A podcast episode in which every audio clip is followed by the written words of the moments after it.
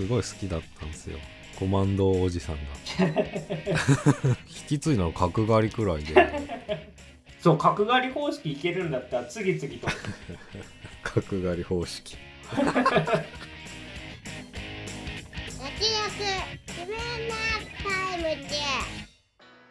どうも慎太郎です。どうも曽我ですこの番組は映像業界で働く編集マンとアニメ業界に携わる構成作家が映画について話すラジオです。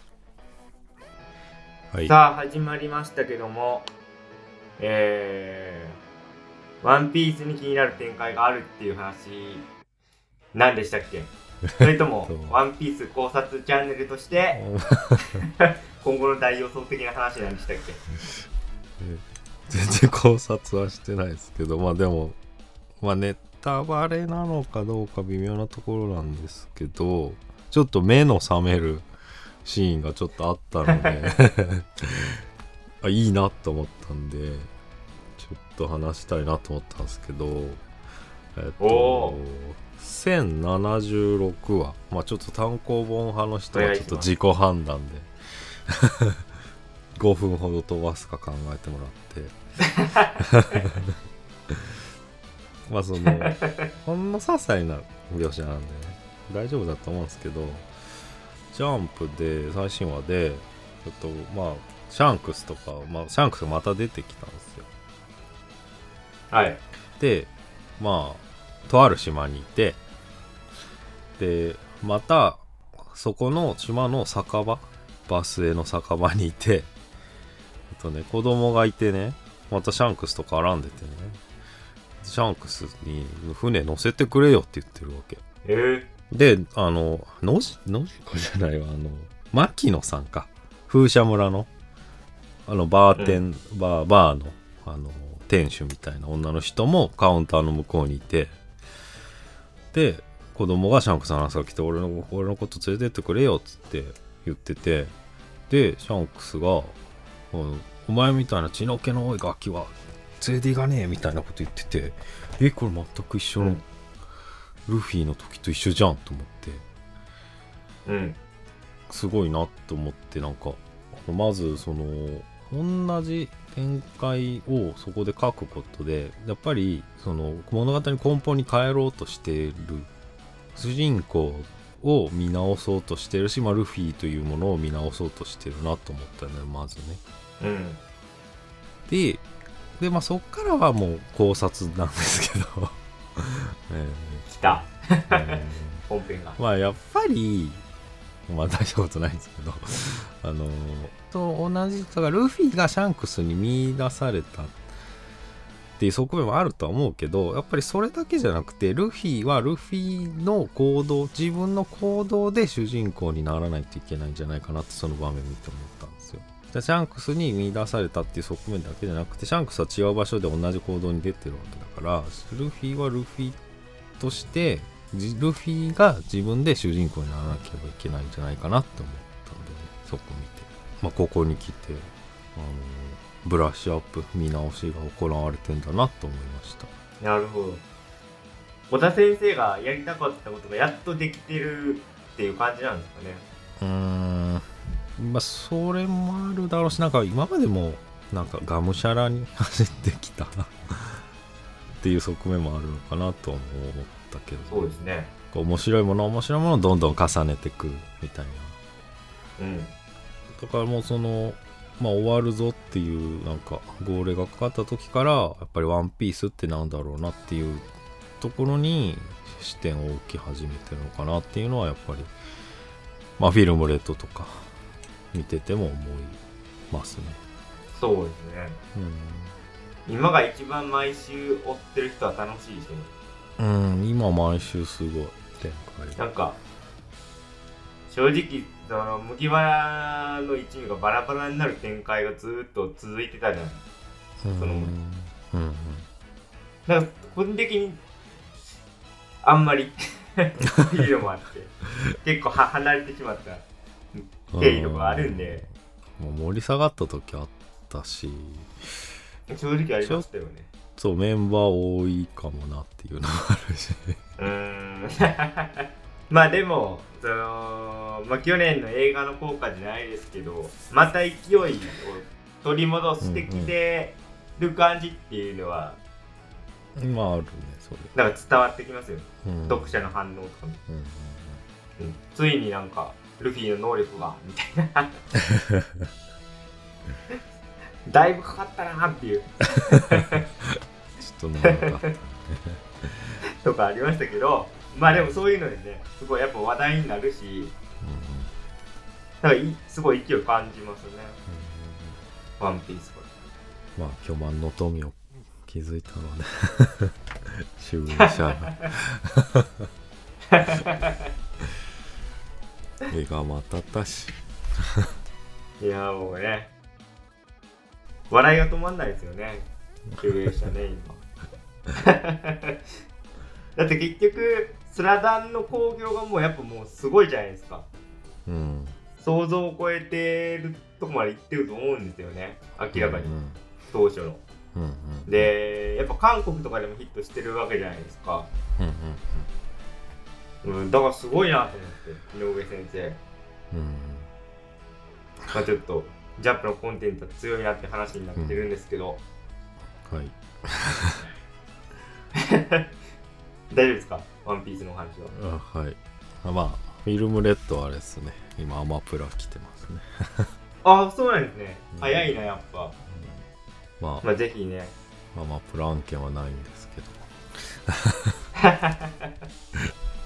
いや案件いつでもお待ちしてますって言いたいんですけど あのー、Amazon ポッドキャストで配信できないっていう。あその問題。誰かわかる人？助けて。いやいろいろ調べてややったんですけど。結構調べたね。結構調べたんですけどうまくできないっていうね。多分 シーサー経由が良くないのか。ブログ経由でっていうのがうまくいかないとうまくいかない誰か有識者がいればメールフォームまでお願いします。はい。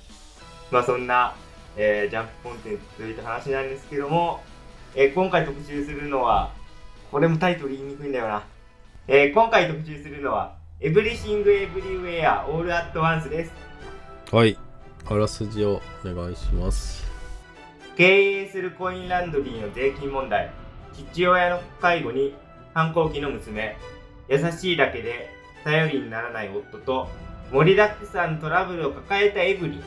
そんな中夫に乗り移った別の宇宙の夫から全宇宙にカオスをもたらす強大な悪を倒せるのは君だけだと世界の命運を託されるという内容になっております。えーでは早速総評の方に参りたいんですけども、今回の FF 私曽我はですね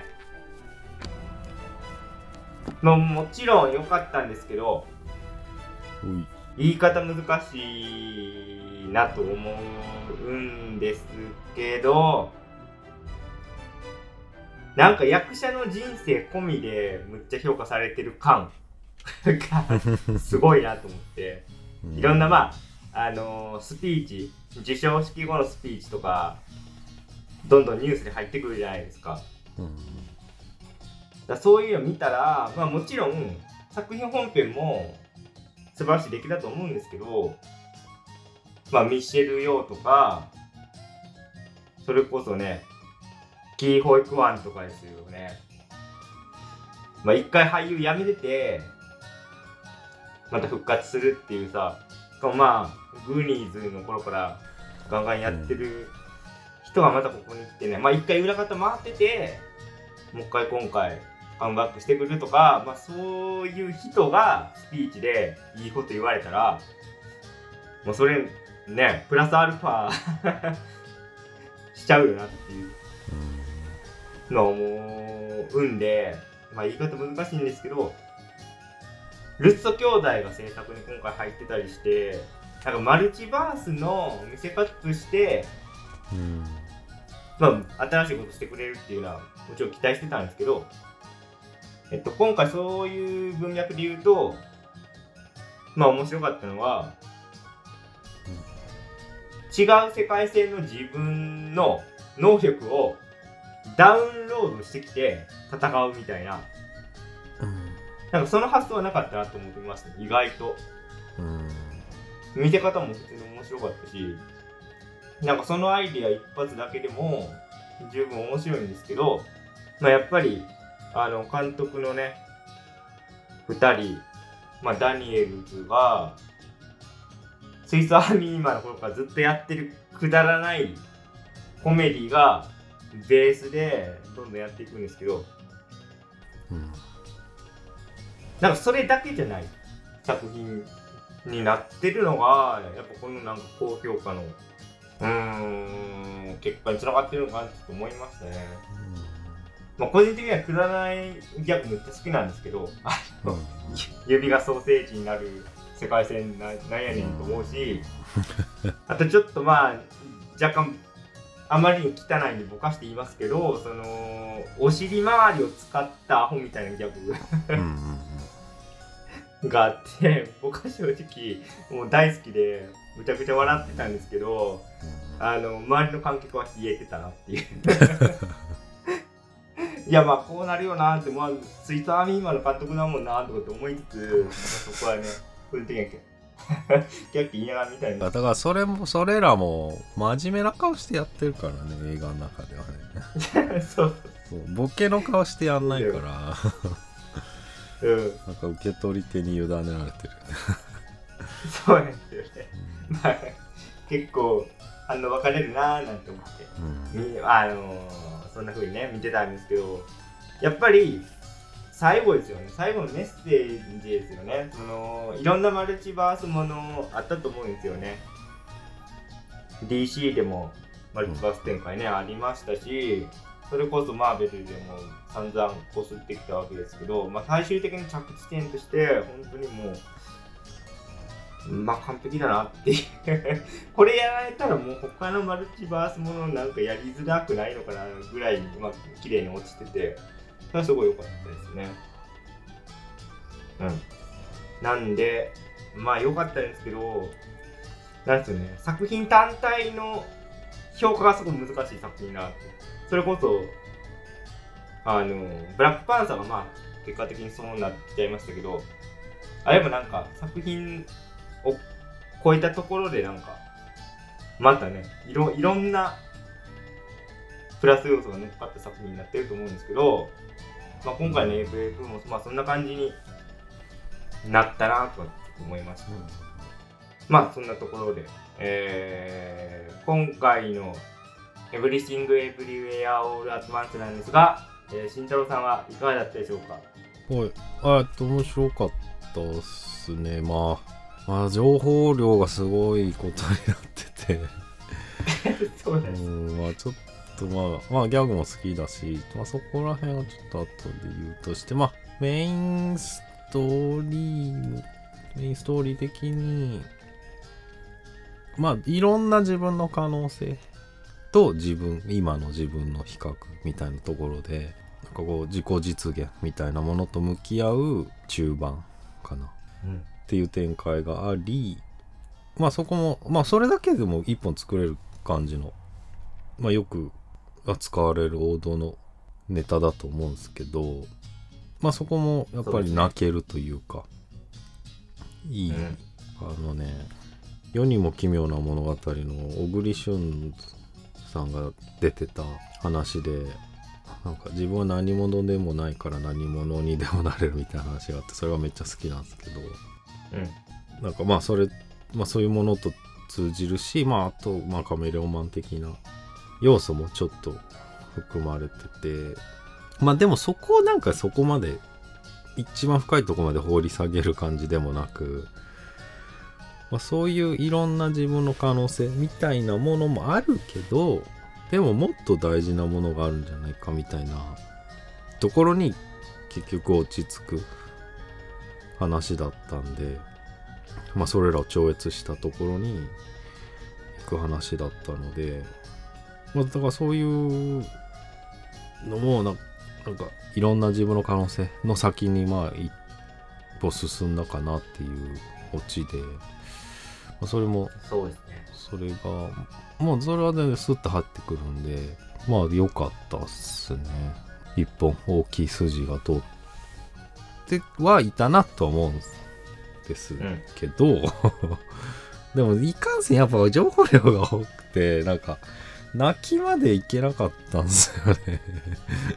泣けそうなもんなのに。うーん。本当にギャグも数多いしでもうギャグがねなんかクレヨンしんちゃんだなと思ったんですよね。ギャグはそうだしなんかいろんなテイストとか姿勢みたいなものがなんかさそのお尻に物入れる話下りもさうん。なんか真面目な顔してさ当たり前のようにやってるわけじゃん。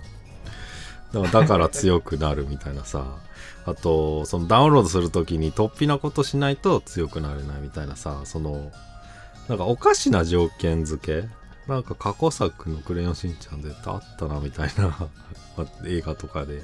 ありそうだとに。思ったしなんかまあ極めつけは靴の匂い嗅がしてたから もう完全に俺はそれで見えちゃってたし。うーんなんかめちゃめちゃ強い敵が変な行動したらさらに強くなるとかもうなんかなんか見たことあるなと思ってた。まあクレヨンしんちゃんだなと思って。ああ確かそうになんかでうん。言われるまで「クレヨンしんちゃん」と比較してみてなかったんですけどうん。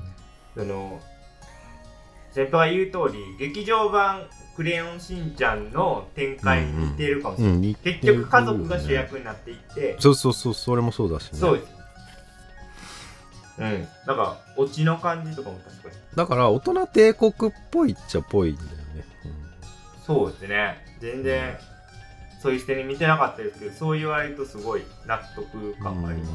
うん。でなんか一番大事な要素がベーグルだったりさ思いっきり正面からふざけてるのとかも それだし敵があのまあ娘が渡辺直美っぽいあの感じのまあ見た目もコロコロ変わってさ派手な感じとかもなんかぽいなっていう視点で見てて これはうんどうなんだろうね参考にしてるのかしてないのか。まあね偶然の一致だとは思いますけど参考にしてたらしてたらすごいけど アンテナアンテナすごいなって思うけど。ダニエルズうんなんかあれですけど、まあまあでもうん。まあてんこ盛りで、はい、超ハイテンションで、まあ途中でかまあねパラレルちゃうわマルチバースに入りつつある時もうちょっと入るのに時間かかっ入ってくるのに時間かかったけどね。あの今どこで何がどうなってるんだとかさ。なかなかやっぱり忙しかったっすね、でこれがアカデミー賞作品賞って可能なのかなとかも思いましたね。そうですね。なんかアカデミー賞受けは一見しそうじゃないけどやっぱ俳優の人生とか乗っかってるから なんていう業業界を挙げて応援しようムードみたいなのはちょっと感じますけどね。うんうんうん。そういうのあるけどね。でもまあそれをまあそれとそのなんか表面上の ガチャガチャがすごい、うん、せめぎ合いですよねそこが。そうですね。まあそれはもちろんいいとこなんだけどね。まあ、確かにな。情報は多いですよね。いまだに僕は整理できてないですようーん多いよね。って感じっすかね。まあはい。そうですね。ちょっと今はじゃあ流れから情報多すぎ問題について話しますけどうーんなんですかね。一個一個のネタはでもそんな難しいことはやってないんですよ。うんネタっていうと。なんていうかそのすごいなんか難解な平行世界があるっていうことでもないじゃないですか、うん。単純にまああのギャグですけど石石になった世界はちょっと笑いましたけどあまあああいうのとかあとその今回のそのエブリンがなんで今の世界線のエブリンがなんで強いのかっていうと全世界線の中で最悪だから 逆に可能性が開けてるんだみたいなこと言うじゃないですか、うん。まあそこもいいんだよねそのなんか設定が1個あるからうんうん。まあむちゃくちゃ情報の洪水なんですけどまあ一応その補助線があるからなんとかついていけてるみたいな。うん。ぐらいなんですよね。だからうーん確かに情報型なのはそうですよね。うんだから振り落とされる人はいるよねこれ。うーんまあいると思いますね。うんただまあなでもそのなんかエブリンの設定はやっぱまあううまいなと思うのはなんていうかもう完全にそのもし今の夫と結婚してなかったらみたいなうんうん。スターになってたかもしれないしうん。っていう世界線をこう見見ることによって、まあ、完全にそっちの世界線に引っ張られていくんだけどエブリン自身でも最終的に、でも2人が結婚しなかったら娘生まれてないよなみたいな。うん。こうこのいろんな情報の洪水の中中からこう最終的にはでも今の世界線を肯定するようなうん。ロジックっていうのがちゃんと出てきてまあうんうまくまとめたなというたら褒めすぎ。なるかもしれないですけどまあでもあのまとめ方しかないなと思いましたけどね。いろんなマルチバースもの見てきましたけど。うんうんうん。結局うん。僕はスパイダーバースがい一番今まで感動したマルチバースものですけど最後のメッセージ性はなんかそれに匹敵するクラスでよかったなと思うんですよね。でやっぱその感動の大きさっていろんな世界線のこの可能性をバーって見せてくれたから余計でかくなるとこあるじゃないですか。うん。今ね。散々。だからその情報の過剰な部分っていうのも、まあ、意味意味のある風にちゃんとなってるからまあねいいと思うんですけどね、まあ、でも分かりにくいのはマジでそう思う。うん。そうマルチバースが多いっていう情報量の多さだけじゃないっていうね。まあそこですよね。他にもガチャガチャしてるっていうところが。そうだね。まあでも2回3回ね、まあ、見れる感じはあるけど、まあ、ちなみにはい。あのアントマン見たんすよ。クワントマニア。はいはいはいはい。でまあそれもまあそういう そういうっていうかまあ全然マルチバースに話いっぱいしてってででラストシーンではないんですけど途中主人公がスコットがなんかいろんな自分もう同じ場所にいろんな自分がたくさん集まってきていろんな枝分かれした自分と会うシーンがあってうん。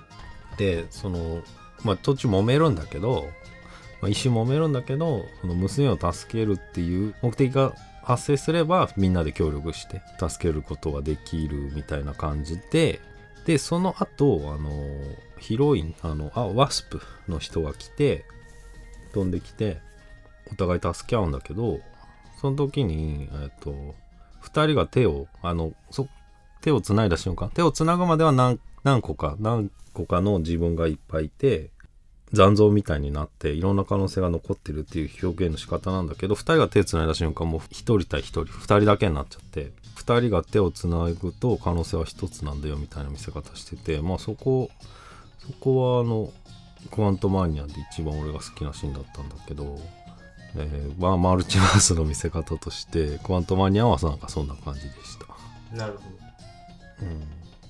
まあ全然大落ちじゃないんだけど中盤に出てくるし、まあ、それも一連の流れでさらっとやってた。どまあでもマルチバースものは随分出てきましたけど何でもありじゃんっていうのはちょっとあったんですね個人的に。うん。マルチバースっていうことにしたらなんていうんですかね、まあ、極端なこと言うといやアイアンマン復活とかもできちゃうじゃないですか。うんうんうん。だからそうなって聞いたらいやまあうんなんか個人的にはもうえまあそそこいじり出したらもう何でもありかなと思っ犠牲とかもあんまり意味わからんような。いやそうなんですよ。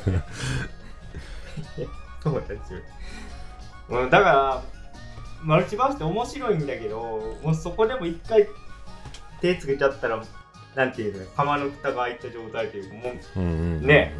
そその後もうむずスーパー難しい なって思ってるのテーマ的に。うん。だからドクター・ストレンジのあのねあのウィッチもね。そうそうそうそう。あのだから母親がいないマルチバースに飛べば全てが丸く収まるってなんか誰かが言ってたんだけど。いやまあその通りだなっていう。その通り。だから話が始まらな話始まらないっていう。全てが丸く収まるうん。だしななんていうんですかね。個人的にモヤモヤしたのはえーっとガーディアン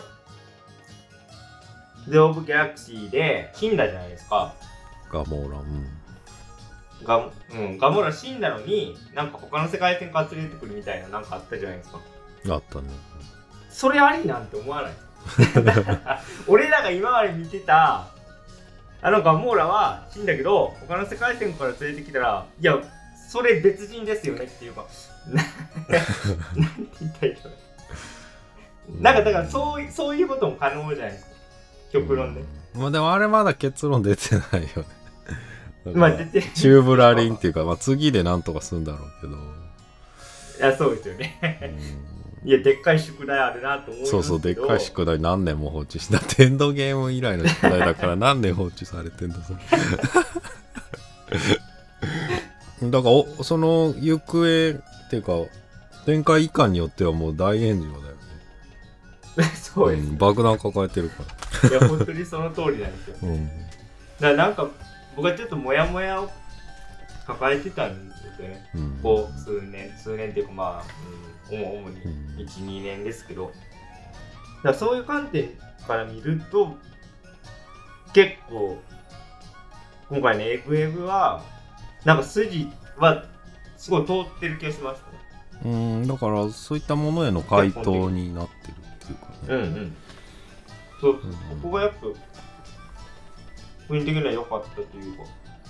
今のなんなんていうんですかね。今の世界線の自分を肯定してくれるのがやっぱねベタですけど。いやもうでもこれしかないなっていうか。自分の人生を肯定しするのやっぱねそうなんですよ。だからむちゃくちゃなんかエヴリンに感情移入しちゃいましたね。うん。結局。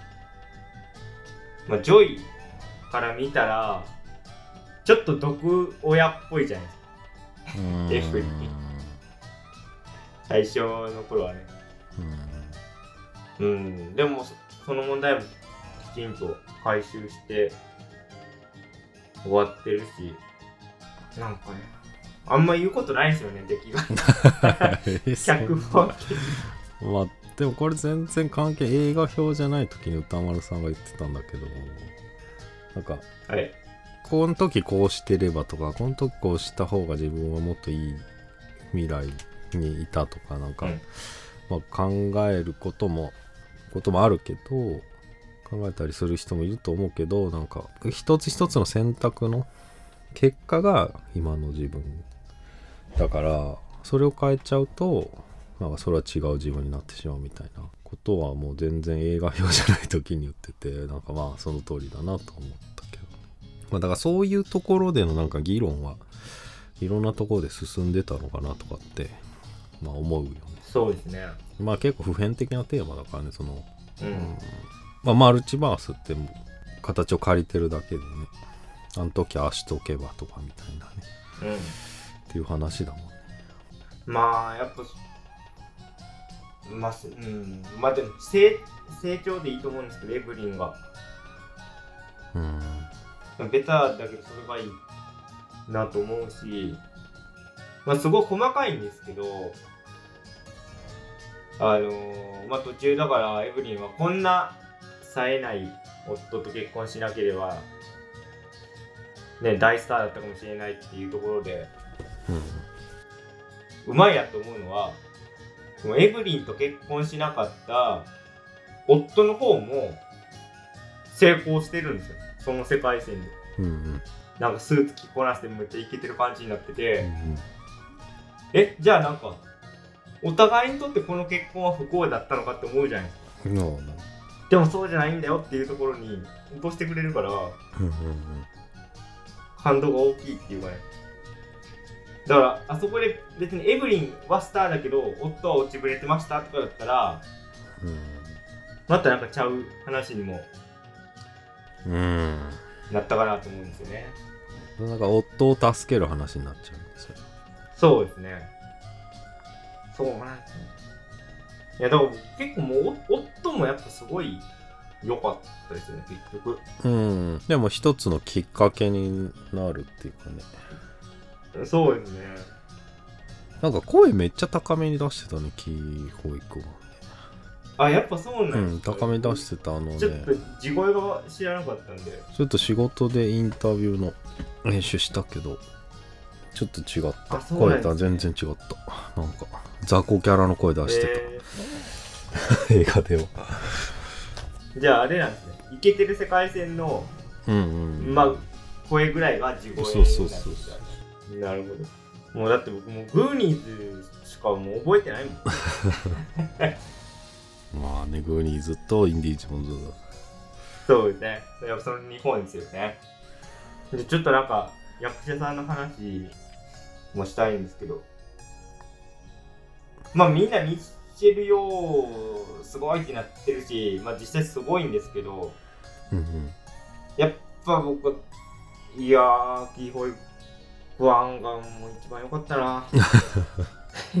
本当に。こんなにいいかなと思って。僕も全然知らなかったんですけど、本当にもう裏方で、こう、アクションのコーチングとかしてたんですよね。だから、なんか納得っていうか、ジェームス両上がりするシーンあるじゃないですか。うんうんうんいやもうジャッキー・チェンかと思うぐらいでした。むっちゃよかった。まあまあだからそういうとこもなんかこう泣かせるっていうかさキーホイカーンがそうなってた未来もあったかもしれないわけで、うん。本当にそうですよね。ジェットリーだったりねジェットリー、だ完全になんかジェットリー風でしたもんね。あの、イケてる世界線のん二人はね。とかまあジャッキー・チェンだったりねそういうねうんスターになってた可能性もあるっていうね、いやもうだからそこでカンフーアクションしてるだけでもそういったものがなんかす透けて見えててちょっと恐ろしいんだよね。いやーね、そうですよね。いや、本当になんか、ね、あの、ゴールデングローブのスピーチとかも見ましたけど、いや、やっぱほんほんといいこと言うなっていうか、うんうんいや、カムバックしておめでとうっていう、めちゃくちゃ思いましたね。まあね、アカデミー、ちょっと、取ってほしいですけどね、ここまで来たら。まあ、しかもさなんか大団円の時にさ娘と抱き合ってるとこにとこにさキーホイクワンはなんか加わらないっていうかさまあうん練出でやってると思うんだけど、なんかそうグイグイ来ない感じもまあいいよね遠くから見てたからねいや、いいですよね。ちゃんとフレーム内にはいたんだけどうん。じゃあちょっと次、ミッシェル用なんですけど、うーん、どうなんですかね。パプ僕のイメージです。僕のミッシェル用のイメージは、そのまさにイケてる世界線のうんうん。パーティードレス着てるイケイケの感じのイメージなんですよね。あ実際、あの、007でボンドガールとかもやってるんで、あ まあ。なんか世界、世界的とか世間的なイメージもそっちなのかなと思うんですけど、まあキーホイクワンとは違うよ、全然違いますよね、やっぱねう。んけど本当、ん見事な演じっぷりだったんじゃないですかね、今回。うんこんなになんか、冴えない主婦役がハマると思わなかったですね。個人的には。えーだってもう、え、全然イケイケの人やんと思ってたんですけどだからミシェル・ヨーはだあの逆に違う未来ではコインランドリーの店主だったっていう、ああなるほどね、うん。そういう風な見方もできるってことですよね。まあでもそう考えたらね60歳ですか今年でね。うんうん僕はもう完全にグリーンリスティニーでイメージ固定されてるんですけど。いやでもまあもう今回のアクションやっぱ見事でしたね。うんうん。うんなんか他にできるアジア人がいないですよね彼女以外のこの役は。アクションとかも考えうん。てるとね、まあもちろんそのアクション以外の演技も良かったですけど。うんうんうん。まあだから道具使うとかねやっぱ印象的っていうか素手だけじゃないとこがまあまあカンフーっぽいし。あの縦の場面がねこれ好きなんだよね。あの縦もさあのピザ屋の 表に出て宣伝してたさ。あれが役に立つっていうさ。だからどのマルチバースも無駄じゃないんだよってところにつながってくるからやっぱ熱いっすよねそこら辺は、そうですね、うん。ちなみにあの看板回しなんかジョーカーでもホアキンがやってたよね。靴屋のセールだっけなんかその後子供たちにいじめられてそうそうボコボコに看板取られてね。喜劇だな笑えるまああれすらも無駄じゃないっていう風に今回見せてましたね。そうですね、まあでもあれなんですかね。もしなんかアカデミーで主演女優取ったらすごいですよね。いやでも最有力だよ主演女優はねええ助演女優とんじゃないの？な違う主演女優か。主演、うん主演女主優演だからまあ対対抗馬としてはあの人ですよね。えターだよね。ー、そう。あれケイト・ブランシェットですねゲイト・ブラッシュよかった。もうダメだ。うんちお前じじいだいやまあケイト・ブランシェットかミシェル・ヨーカとは言われてますけどまあもしねミシェル・ヨーカ取ったら本当すごいことだなと思いますね。なんかだから結構あんま今回さらっとやってますけどその女性だから選べなかった可能性みたいな部分もあるのかなと思いますね、それとなんかマルチバースっていうテーマががっつりこう噛み合ってる結果として評価されてるところもうんうん。大きいんじゃないかなと思いますね、まあそういう意味では上演団優勝、まあ、取ってほしいけどね。上演団優そうですよね。それはそうですよね。まあでもイニシェリン島から。えやばいやつ来ー、るや2ん枚来てるね。ブレンダン・グリーソンとバリコー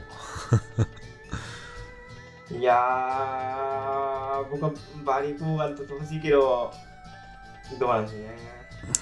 あのー、こういう見方よくないんですけど、その2枚来たら票割れる問題がある。あ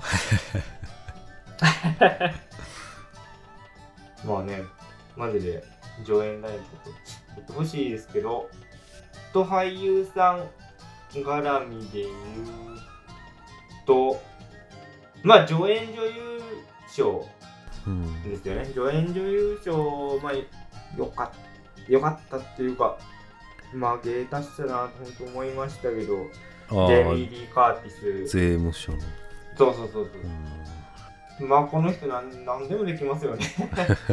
コメディもうまいし、もう大決定なんですけど。まあ、嫌な感じ出てたよね ねでも、別の世界、あの、ソーセージになっちゃう世界線では恋人同士でね、うんうんうん。そのなんか見せ方。まあギャグでやってんですけどうん。もううまいなと思っちゃいますね。ギャップがあって。まあでもあの世界線めっちゃバカな世界線なんだけどその恋愛ドラマはめちゃめちゃ繊細なね。そうそうそう 変なの。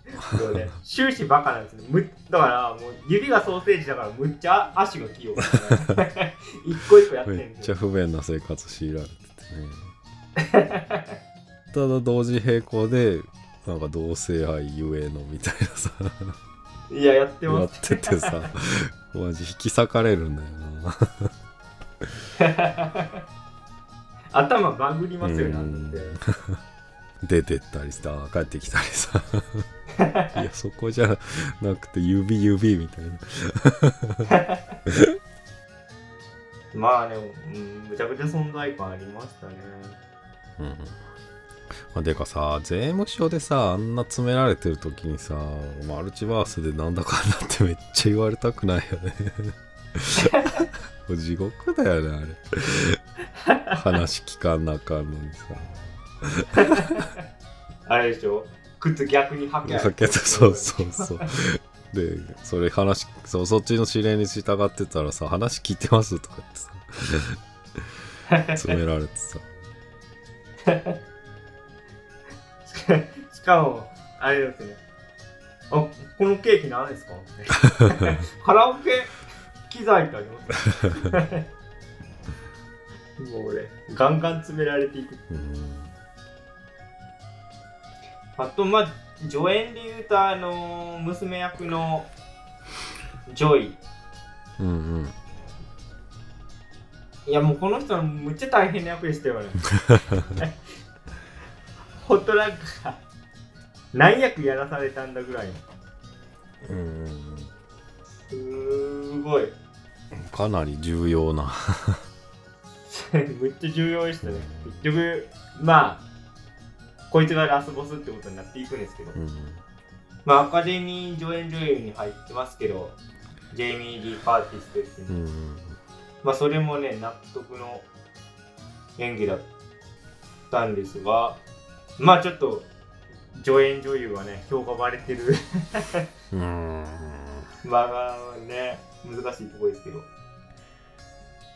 まあでも新人賞とかもしねアカデミーにあうん。ありえたらまあこの人ね取ってもいいぐらいのねよかったですけど。まあでもどっちかっていうとやっぱりジェイミー・リー・カーティスなるかな。まあななると思いますうねん。アカデミー賞の性質とか考えるとね。うん。意外とね。まああとえー、家族の中で言うとねあのうんお父さんですよね。うんうん。おじいちゃんっていうか。僕全然知らなかったんですけどこの俳優さん94歳なんですよね。え いやマジで。俺全然見えなくてそんなに言ってんだっていうか。えー、ジェームズ・ホンさんね。そうなんだ。いやだから本当なんか生き字引みたいな人ですよねなんでもうハリウッドまあこの人自身があのーアメリカ生まれですけどマジで1955年とかから出てますけど。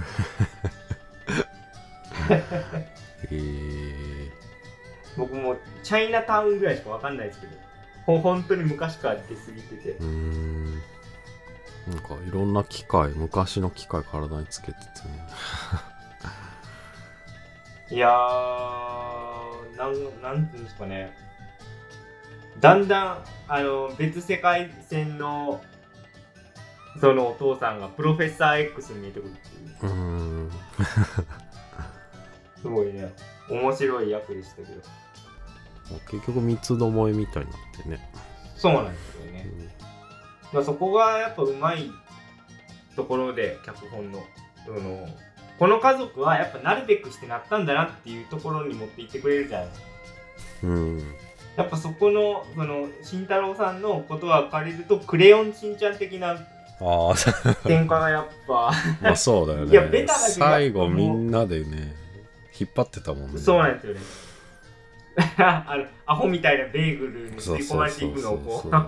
家族みんなで力を合わせて止めるじゃないですか。あ確かにそのクレヨンしんちゃん的っていう表現は本当にうまいなと思いますよねまあ家族の話だしねそうなんですよね。だからちょっと、その、ぽこのポッドキャスト収録し始めて、そういえばあったなって気づいたんですけど、うんファーストカットがなんか鏡映すじゃない。うんうんで、なんかその鏡は、なんか家族が笑い合ってるシーンなんですよ。やっぱなんかそれって、ありえたかもしれない可能性をそこでちらっと見せてる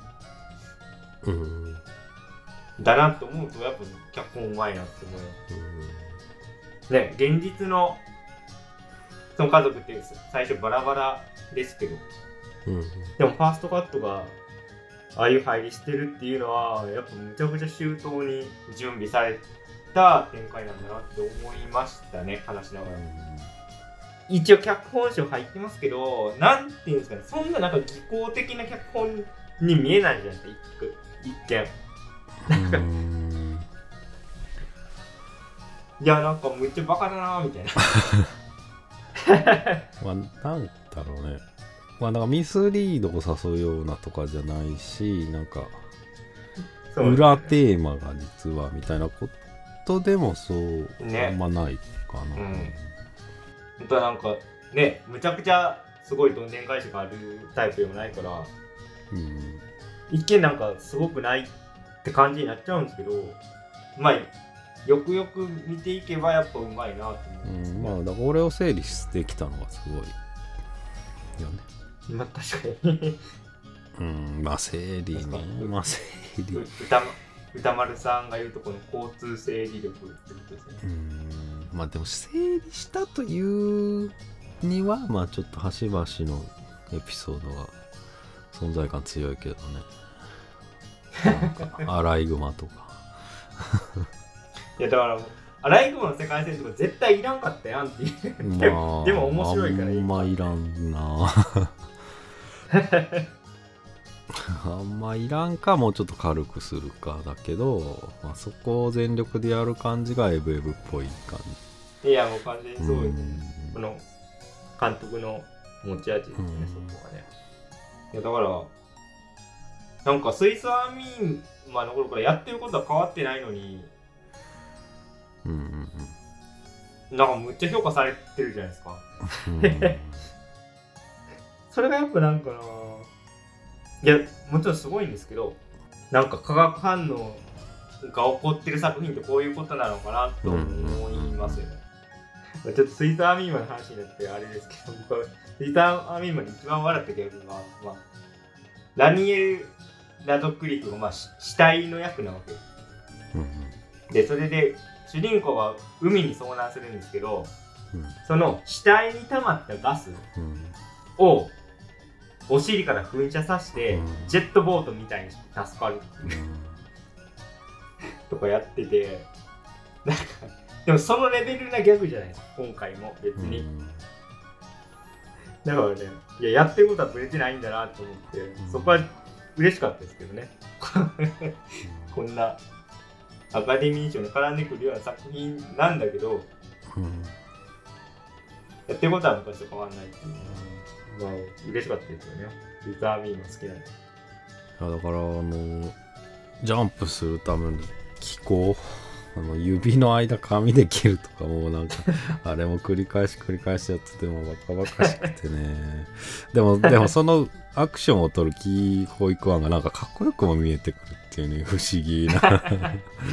わかる。構構えがかっこいいんだよねかっこいい、しかもあれカウントの要素もあるからああとあと2つあと1つみたいなね。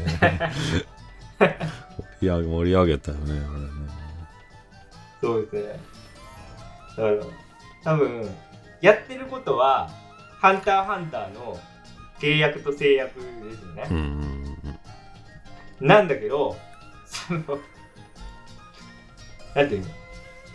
ペナルティがバカすぎるっていう。うんまあだから一番バカなことした方が強い能力を発動するみたいなルールになってるよね。でもこのこの完全にコントの設定なんですけど、やっぱね、ううまいですよね。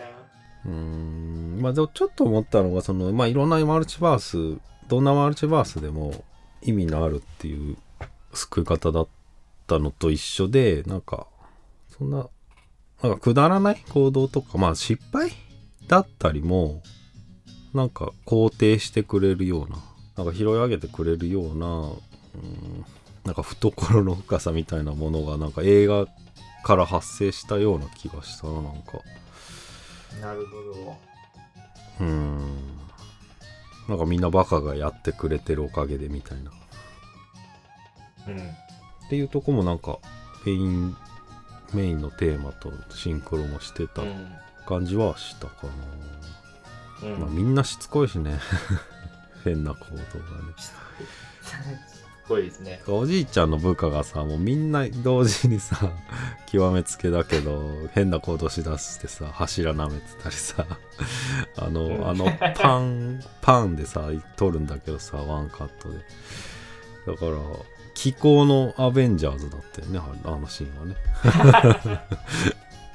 パンでバーって流してさ。むっちゃ弱そう。世界救えなそう。いやいい確かに。その表現めっちゃいいですね。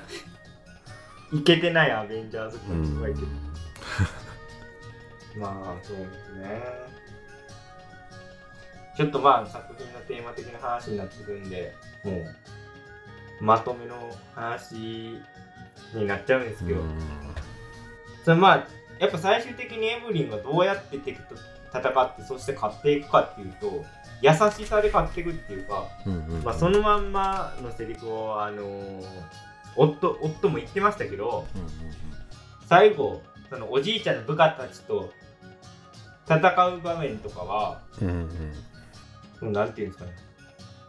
戦いの中で相手の神経痛を治してあげる。あれなんて言ったらあのうーん。あでもみんなそれぞれを救っていってる、救っていって勝っていったよ。すごいバカなんですけど、うん。なんカイロプラティクス的な要領で。ありがとうって言ってやられてたね。ありがとう。そう笑顔で まあそれ、ニッコニコそこもさ、2、3人じゃねえんだよな、それが。そう。長いんだ、それまた。省略してくれよ。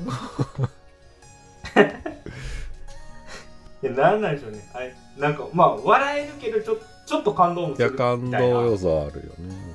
そんなやっぱバランスなんでしょうね。このエブエブの良さっていうのは。うんうんだからやっぱなんかうん作品のメッセージとしてはすごいいいですよね。マルチバースものをテーマで、この着地点ってやっぱよくできたよくできてるなと思いますしあとはまああれなんですかね。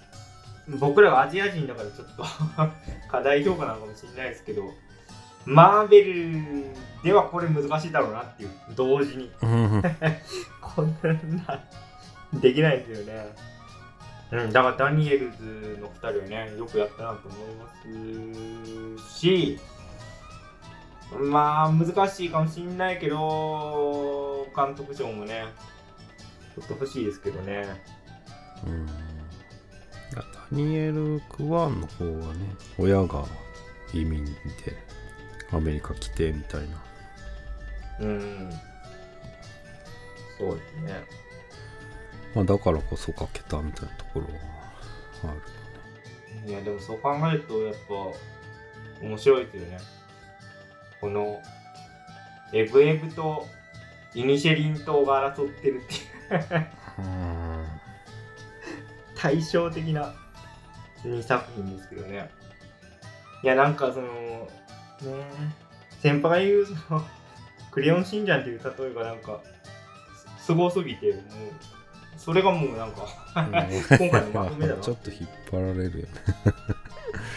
でも結構共通点多いんだよねいや、本当に的をいてると思いますね。あとは、一応まあ、エブエブも絡んでるので、アカデミー賞の話を若干おさらいしたいですけど、えー収録日ベースで言うと実は翌日が授賞式ということで、うん。まあ、僕らが見た中でも結構作品賞では絡んできてるやつが多いですね。それこそ「トップガン」とかもね。トップガン。入ってますからエブエブトップガン西部戦線フェイブルマンイニズとかもシェリーね入ってきてますよね。フェイブルマンズ。エルビス。うん。だ作品賞多いな。どうですか？それこそアバターもね。忘れすっかり忘れてましたけど特集してますからね。うちの番組でも。うん。今年は結構見てる見れてるよね。そうですね。どうですか？一応作品賞予想やっときますか。好きだねその君 まあお祭りですからね一応。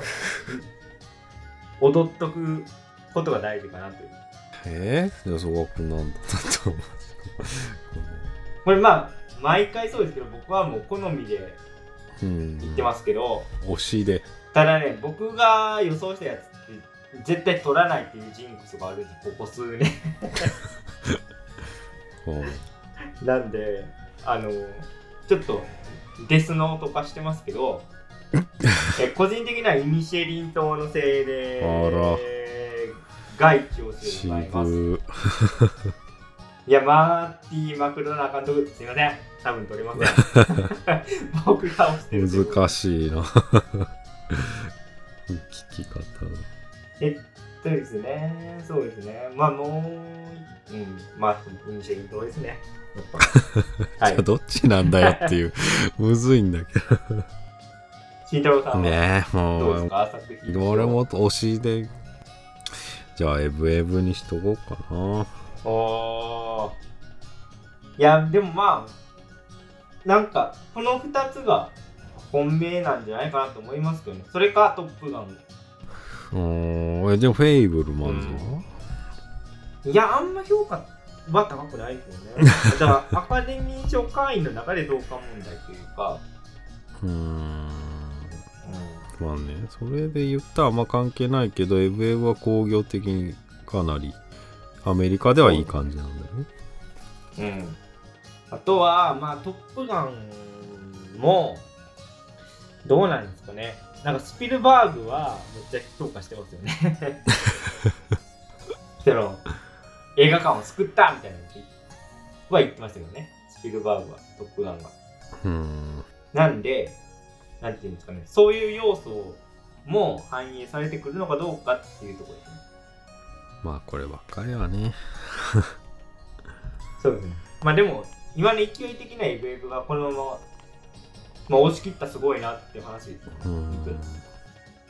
じゃあ、ちょっと答え合わせは次回の更新をお待ちくださいということなんですが、でも、慎太郎先輩当ててますからね。パラサイトとか。パラサイト？うん。パラサイトの時当ててるじゃないですか。で、僕はもう自信満々に、そんな、アジア映画あれ？えあのパラサイト俺もないって言ってなかったっけ？違かったっけ？あれ、でも当て当てた年ありますよね。パラサイトじゃなかったっけ？それパラサイト多分パラサイトは2人ともまあいやめっちゃ良かったけどまあちょっと早いかなみたいななんか全然 うんいやいや、読めてないもしじゃあ取って、取ったら嬉しいけどみたいな。そうそうだから2人とも半地下。反省して半地下からお送りしてますって。言ってた だいぶ前だよね だいぶ前ですね。いやー、でもこれ毎年ね、盛大に外してるんで、まあ、今回はどうかっていうことですけど、うんまあまあじゃあ次回でも予定でははい、新仮面ライダそうですね、うん。仮面ライダーついに公開ということなんですが、ーなんか忙しいっすね。そうですね。なんかいろんな角度から。助けていいまあでも仮面ライダーね、まあ、庵野監督ね、前回はそうっすよね。樋口監督だったんで。ウルトラマンは、今回は自分でやってるんで、っていうとこもありますね。そうですね。いや、むちゃくちゃ楽しみですけど、なんかこう、まあ、庵野監督ほどこう、当たり外れ大きい人もいないなっていう。まあだとあとは家族サービス嫁サービスはあるのかどうかですかね。もう近年やられてるんで。もよこさんサービスが。働きマンだとは思いませんでしたねシン・ウルトラまあでも、今年、大注目の作品になることは間違いないですよね。そうですねうん。なんでしょうね、去年の新ウルトラマンよりは、なんか注目度低い気するんですけど、まあ、公開されたら、また盛り上がっていくんですかね。そそうねまあ時期的なこともあんのかなちょっとアカデミー賞で盛り上がってるもんねうん。そうですね。まあちょっと、あれですね、最速上映で見れれば、うん。近日中に収録しようかなとはい。思っているんですが、はい。まあ最速上映ね、チケット取れるかどうかですからね、こればっかり。まあ何を言ってるかっていうとあれですよね17日は6時？19時そうが最速。なんか変な感じの最速上映スケジューリね、ングが、よくわかんない公開日ですよね、本当に。うん、全国は18日からみたいそうそうやって。る。な、なんか何の狙いがあってこんなことを。やってんだっていう。うん、混んでる風に見せたいのかな。そんなこするの？やる こすいだって金曜日の夜激コミ必死だよねこれねそうですよね。うん。うん